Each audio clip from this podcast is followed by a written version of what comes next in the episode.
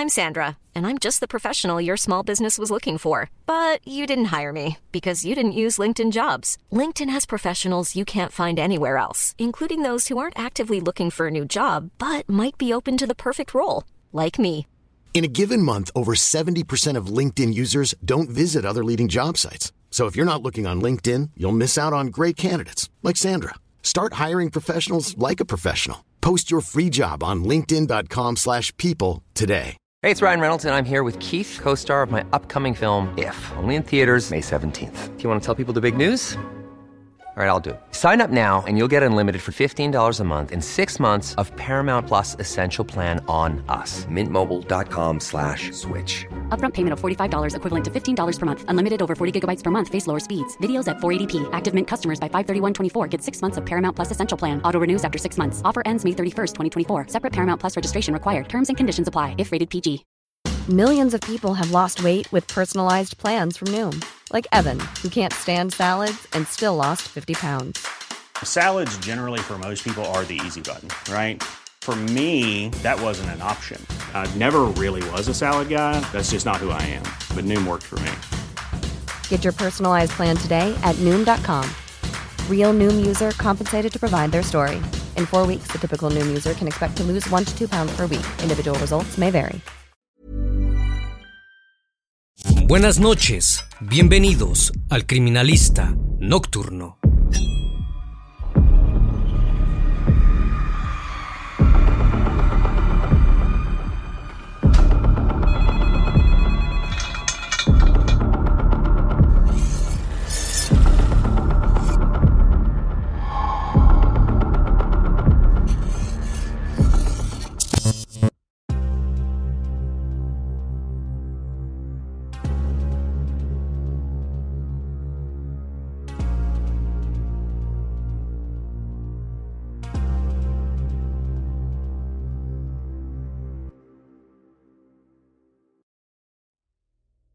El 27 de septiembre de 2020, la policía y varios vecinos de la urbanización Florencio del Castillo intentaban dar con el paradero de una joven llamada Alison Bonilla, la cual llevaba más de cinco meses desaparecida. Se dirigieron a un botadero clandestino ubicado en San Jerónimo de Cachi, en la provincia de Cartago, Costa Rica. Lo primero que divisaron fue un calcetín y un zapato, que dentro tenía una uña. Gendry, la madre de la joven, identificó las prendas al instante, incluso reconoció la parte del cuerpo, ya que todavía conservaba el color del que ella se la había pintado en su salón de manicura. Luego de no hallar más restos de la chica, la comitiva se retiró decepcionada, pero no se rindieron. Al día siguiente, volvieron a la zona y bajaron a una finca cafetalera, aledaña al botadero. La misma se encontraba a 93 metros de profundidad. Lo que vieron los dejó completamente boquiabiertos. Debajo de tierra, musgo y maleza, estaban los restos óseos de la joven. Había vértebras, costillas, parte de las extremidades superiores, fosas ilíacas y un fémur, conectado mediante cartílagos a la tibia y el peroné. A ocho metros de ese sitio, divisaron un trozo de tela perteneciente al pantalón que llevaba puesto Allison el día que desapareció. Un poco más lejos, localizaron un segundo zapato y parte de un brazo. Al parecer, el misterioso vecino no había mentido en su declaración. El hecho había sido tan terrible como lo había narrado. El criminalista nocturno. Alison Pamela Bonilla Vázquez nació el 7 de noviembre de 2001 en la ciudad de Cartago, Costa Rica. Cuando era muy pequeña, sus padres se divorciaron y se fue a vivir con Gendry Vázquez, su madre. Se mudaron a la urbanización Florencio del Castillo, en el poblado de Ujarrás, en el distrito de Canchi, cantón de Paraíso. A pesar de que su familia no contaba con una buena posición económica, a Allison jamás le faltó nada. Haberse criado en un entorno sano derivó en que se convirtiera en una chica altamente sociable, simpática y atenta. Todos quienes la conocían la adoraban. La mejor relación la tenía con su madre, eran como amigas.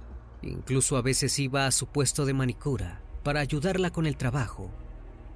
A los 19 años, Allison llevaba una vida tranquila. Tomaba clases en la escuela nocturna, Liceo Enríquez Guier Sainz, la cual quedaba a varios kilómetros de su casa. En su pueblo, era habitual que los jóvenes fueran al colegio lejos de la urbanización. Salir a caminar por las calles era algo cotidiano para ella. La mayor parte de su tiempo la pasaba con Harold Segura, su novio. Sus días constaban de ir de la escuela a la casa de este o juntarse con sus amigas y familiares. Hasta que el 4 de marzo de 2020, esta rutina se vio completamente perturbada. A las 5 y cuarto de la tarde, Allison salió de su casa vistiendo unos jeans azul, una blusa color blanco y mostaza y unas zapatillas claras. Tomó el colectivo en Ujarrás para ir al liceo. Recorrió los 5.5 kilómetros que la separaban de la institución junto a una amiga. Llegó alrededor de las 6 de la tarde, pero se enteró de que las clases habían sido suspendidas. Se despidió de su amiga y decidió aprovechar la tarde para ir a visitar a su tía, la cual vivía muy cerca del lugar. Tocó la puerta de la casa, pero no había nadie dentro. Se dirigió a la de su novio donde se encontró con su suegra y charlaron un rato. Eventualmente Harold apareció. Pasaron toda la tarde juntos hasta que el joven tuvo que salir para realizar una diligencia. Allison vio que estaba oscureciendo y pensó que lo mejor era marcharse lo antes posible. No esperó a que su novio volviera para despedirse.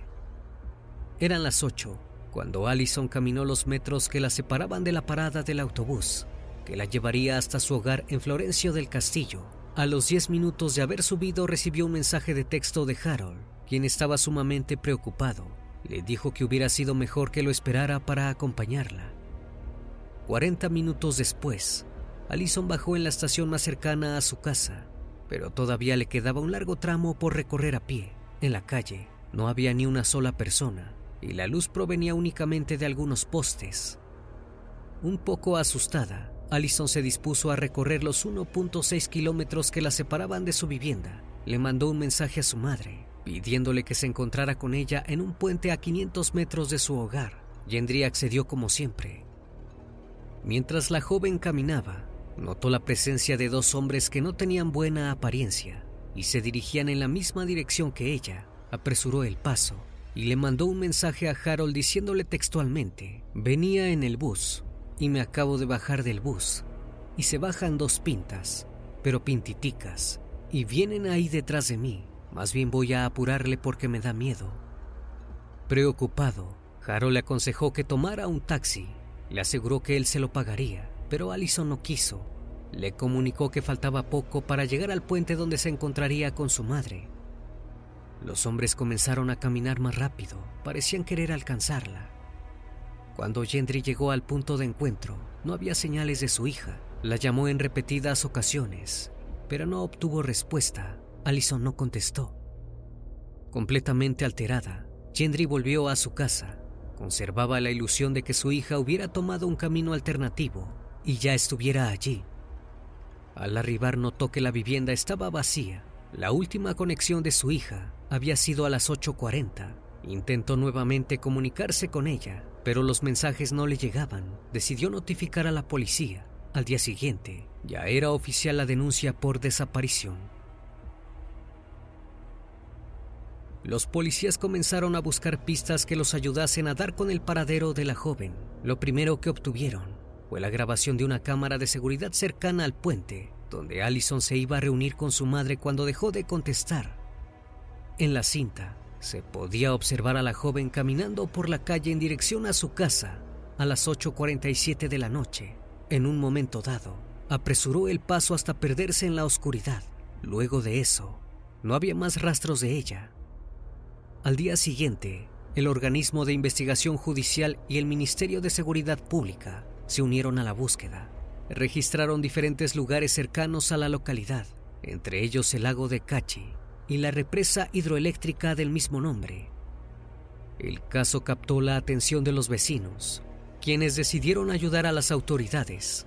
Mientras indagaban en las calles cercanas al domicilio de Allison, hallaron un objeto que les llamó sumamente la atención, un par de lentes tirados en el suelo. Esto fue extraño, ya que el primer día la policía había revisado el mismo lugar y no habían visto ningún rastro de la joven. alguien estaba intentando despistarlos. El 11 de marzo, uno de los habitantes del pueblo se acercó a la comisaría para contar algo que había visto el día de la desaparición y que le resultó sospechoso. Alrededor de las 8.30, el vecino observó cómo Allison pasaba caminando rápidamente por una calle próxima al puente. Estacionado, había un vehículo marca BMW color vino. Este comenzó a seguirla, incrementando cada vez más la velocidad, hasta que se detuvo frente a ella. Allison habló durante unos segundos con la persona dentro del auto, hasta que accedió a subirse. Luego, el coche aceleró a toda velocidad.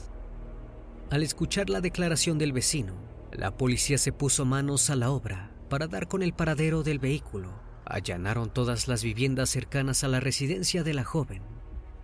El 25 de marzo, encontraron el automóvil dentro de una de las casas. El 29 de ese mismo mes, el organismo de investigación judicial anunció que habían decomisado un vehículo para someterlo a pruebas de ADN. También revelaron que habían abierto una investigación contra su dueño, llamado Nelson Enrique Sánchez Ureña.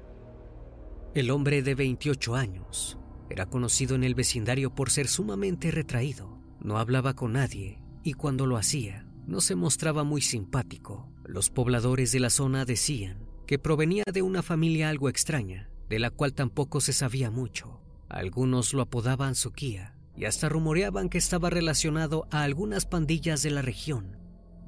Mientras la policía buscaba pruebas para ordenar el arresto de quien ya se posicionaba como el principal sospechoso de la desaparición de Allison, ocurrió otro hecho importante. El 4 de abril, un trabajador de una hacienda cercana a la zona encontró la cédula de identidad de Allison. Ya era el segundo objeto perteneciente a la joven que aparecía de manera misteriosa. La búsqueda siguió su curso. Los agentes creían que estaban cada vez más cerca de dar con el paradero de la joven. El 17 de abril, las autoridades confirmaron que habían encontrado indicios importantes sobre la desaparición de Allison en el automóvil, que había sido decomisado días antes, pero no brindaron más detalles. El primero de mayo, la Cruz Roja costarricense se unió a los esfuerzos de búsqueda de la joven. A pesar de que cada vez más personas formaban parte de la comitiva, el cuerpo seguía sin aparecer. Los meses siguientes, la policía se dedicó a investigar al principal sospechoso y a recabar las pruebas suficientes para inculparlo. Recién el 2 de septiembre, el organismo de investigación judicial ordenó la captura de Sánchez Ureña. Ese mismo día fue formalmente arrestado, sin oponer resistencia. 24 horas después, las autoridades revelaron que habían hallado rastros de sangre en la cajuela del vehículo decomisado más de cinco meses atrás. Los mismos fueron comparados con unos análisis de ADN de la familia de Allison. Los resultados arrojaron coincidencia. No había dudas de que Sánchez Ureña había agredido a la joven dentro de su auto. Al día siguiente, el sujeto se dio cuenta de que no había vuelta atrás. Era el momento de confesar su crimen pidió juntarse con su abogado para llevar a cabo la reconstrucción de los hechos ante la policía. There's never been a faster or easier way to start your weight loss journey than with PlushCare. PlushCare accepts most insurance plans and gives you online access to board-certified physicians who can prescribe FDA-approved weight loss medications like Wigovi and Zepbound for those who qualify. Take charge of your health and speak with a board certified physician about a weight loss plan that's right for you. Get started today at plushcare.com slash weight loss. That's plushcare.com slash weight loss. Plushcare.com slash weight loss. Hey, it's Ryan Reynolds, and I'm here with Keith, co star of my upcoming film, If, only in theaters, May 17th. Do you want to tell people the big news? All right, I'll do it. Sign up now and you'll get unlimited for $15 a month in six months of Paramount Plus Essential Plan on us. Mintmobile.com slash switch. Upfront payment of $45 equivalent to $15 per month. Unlimited over 40 gigabytes per month. Face lower speeds. Videos at 480p. Active Mint customers by 531.24 get six months of Paramount Plus Essential Plan. Auto renews after six months. Offer ends May 31st, 2024. Separate Paramount Plus registration required. Terms and conditions apply if rated PG. El 4 de marzo de 2020. Sánchez Ureña se encontraba dando vueltas con su automóvil cuando vio a Allison caminando rápidamente por la calle. Le ofreció subirse a su vehículo y llevarla hasta su casa. alegando que era tarde y que los dos desconocidos que estaban cerca no tenían buena pinta. Allison subió de buena fe, pero una vez que estuvo dentro, Sánchez Ureña la atacó y la obligó a esconderse dentro del maletero del auto. Posteriormente, trasladó a la joven a una finca de café, ubicada a 200 metros al norte del Parque Recreativo Charrarra. Una vez allí, la obligó a bajarse del vehículo para llevarla a unos 140 metros de la entrada de la propiedad, donde nadie pudiera escucharlos. Cuando ya estaban lejos, el sujeto le propinó un golpe que le ocasionó una herida y la dejó inconsciente. La sangre salpicó el terreno, luego procedió a ultrajarla. Al terminar el terrible acto, el hombre caminó con el cuerpo de Allison hasta donde había dejado su vehículo, la colocó en el asiento delantero y amarró sus manos con un trozo de tela y con cinta adhesiva. Posteriormente, la colocó en la cajuela del automotor. Acto seguido, Sánchez Sureña condujo rumbo a un botadero clandestino ubicado en San Jerónimo de Cachi. Sacó de la cajuela a la joven, que seguía inconsciente. Sin titubear, la arrojó a un precipicio de aproximadamente 450 metros de profundidad, con la finalidad de asegurarse que pereciera en el lugar. Su cuerpo permanecía allí desde entonces. Los agentes de la policía dictaminaron seis meses de prisión preventiva para el principal sospechoso. Ese mismo día se dirigieron al botadero clandestino en Cachi para buscar el cuerpo de Allison. Se sumaron decenas de voluntarios que habían seguido el caso por televisión y que quedaron devastados ante la noticia de la pérdida de la joven. Recién el 27 de septiembre hallaron una media y un zapato que Gendry identificó como propiedad de Allison.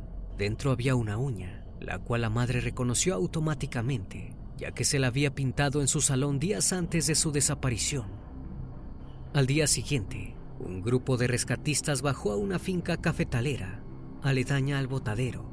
Lo hicieron mediante cuerdas de seguridad y un equipo de montañismo especial. Una vez que se encontraban a 93 metros de profundidad, pudieron divisar vértebras, costillas, parte de las extremidades superiores, fosas ilíacas y un fémur conectado mediante cartílagos a la tibia y el peroné. Estaban cubiertos de maleza, tierra y musgo. Algunos de estos incluso se habían adherido al terreno. A 8 metros de ese sitio apareció un trozo de tela perteneciente al pantalón que Allison llevaba puesto el día que desapareció. También localizaron un segundo zapato y pequeños restos óseos que en apariencia formaban parte de un brazo. No pudieron ubicar el cráneo de la joven. Esto pudo haber ocurrido, ya que por su forma, esta era la parte con mayores posibilidades de rodar hacia el fondo del precipicio. Los restos óseos fueron trasladados a un laboratorio para ver si coincidía con el ADN de la joven. Allí los forenses descubrieron que el cuerpo presentaba fracturas en el tórax y en las costillas, las cuales coincidían con los traumas generados por el lanzamiento del cuerpo que había relatado aquel hombre. Esto significaba que estaban lidiando con un crimen calificado con alevosía. Si bien Gendry estaba completamente devastada por la pérdida de su hija, la tranquilizaba saber que Sánchez Sureña pasaría el resto de su vida en la cárcel. Durante una conferencia, el abogado de Gendry dijo que harían todo lo posible para que caiga ante el asesino todo el peso de la ley dándole la mayor cantidad posible de años en prisión. No podían devolverle la vida a Allison, pero sí hacer justicia por ella. Mientras esperaban que el proceso judicial diera comienzo, la familia de Allison realizó un funeral. El primero de marzo de 2021, Sánchez Ureña fue acusado de homicidio. El 30 de abril, el juzgado penal de Cartago ordenó enviarlo a juicio. Asimismo, el juzgado ordenó extender la sentencia de prisión preventiva por cuatro meses más para asegurarse de que no se diera a la fuga. Si bien el caso había avanzado mucho, todavía quedaba la parte más difícil, recabar las pruebas suficientes para demostrar que el hecho había sido premeditado.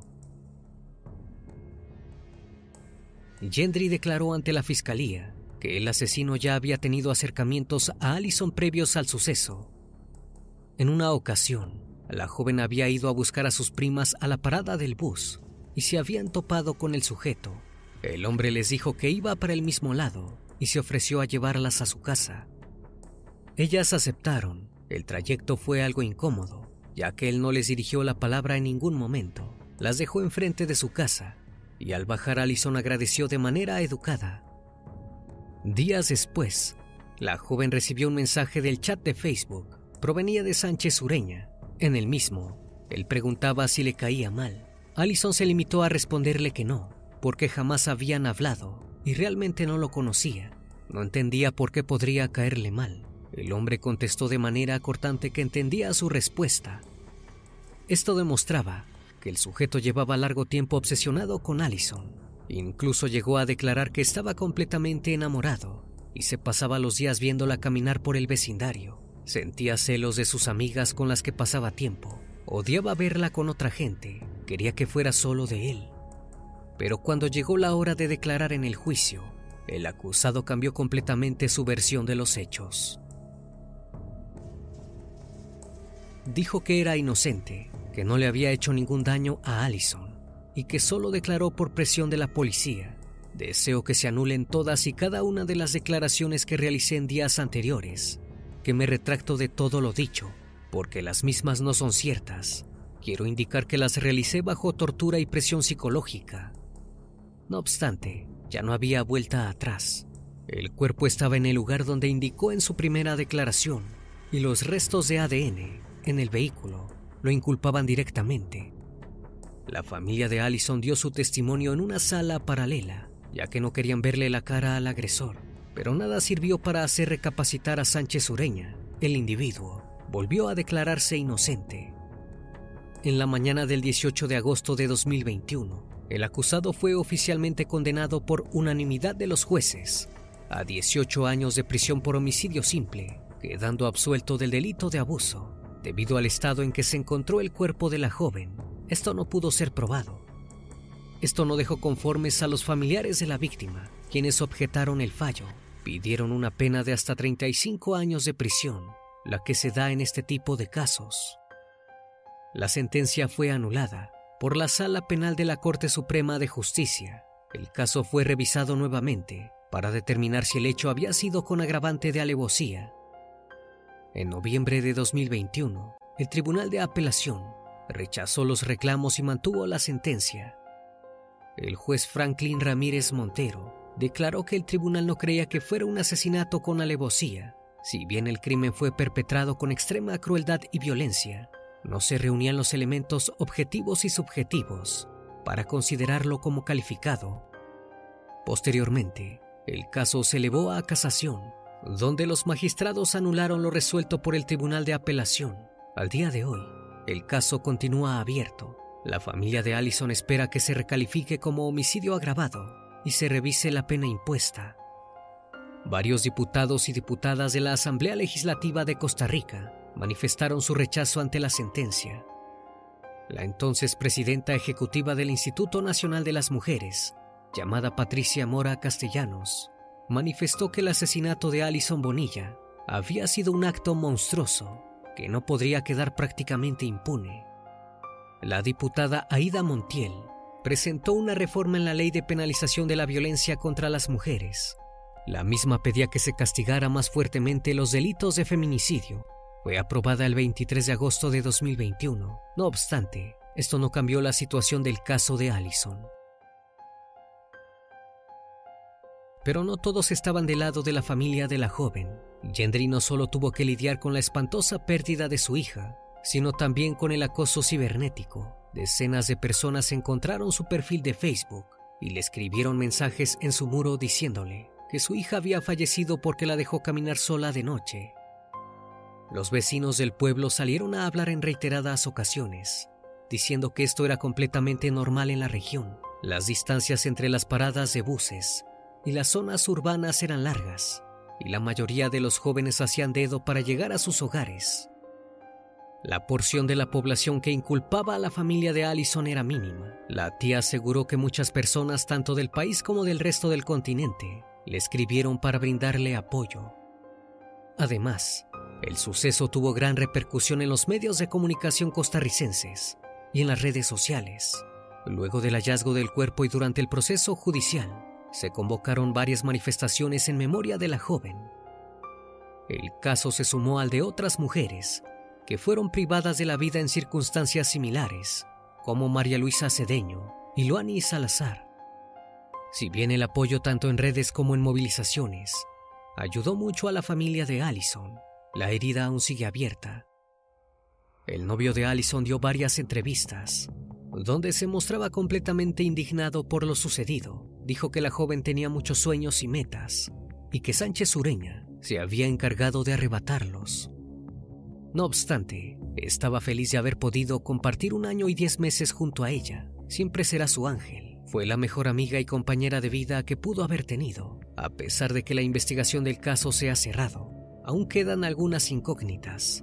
El abogado de la familia de Allison ha llegado a señalar que es por demás extraño que Sánchez Ureña haya trasladado el cuerpo de la joven sin ayuda hasta el fondo del basurero.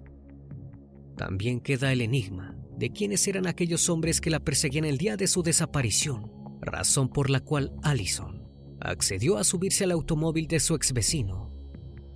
Luego de que el audio que le mandó la joven a su novio se hiciera viral, todos tienen una misma pregunta. ¿Tenían algo que ver estos dos hombres con el macabro plan de Sánchez Ureña? Y aunque no estuvieran relacionados, ¿por qué perseguían a una muchacha durante la noche?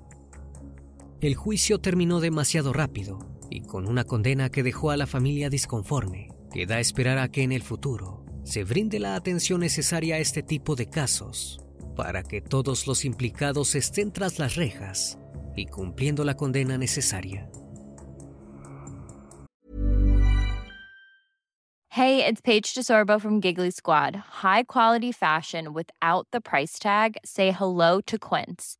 I'm snagging high-end essentials like cozy cashmere sweaters, sleek leather jackets, fine jewelry, and so much more. With Quince being 50 to 80% less than similar brands. And they partner with factories that prioritize safe, ethical, and responsible manufacturing. I love that. Luxury quality within reach. Go to quince.com slash style to get free shipping and 365-day returns on your next order. quince.com slash style. Una vez más, estimado público, agradezco su compañía. Gracias por brindar un espacio de su tiempo para conocer un caso más de este canal. Si aún no estás suscrito, te hago la cordial invitación a que lo hagas y formes parte de esta gran comunidad. Esto es El Criminalista Nocturno. Hasta la próxima emisión. Buenas noches.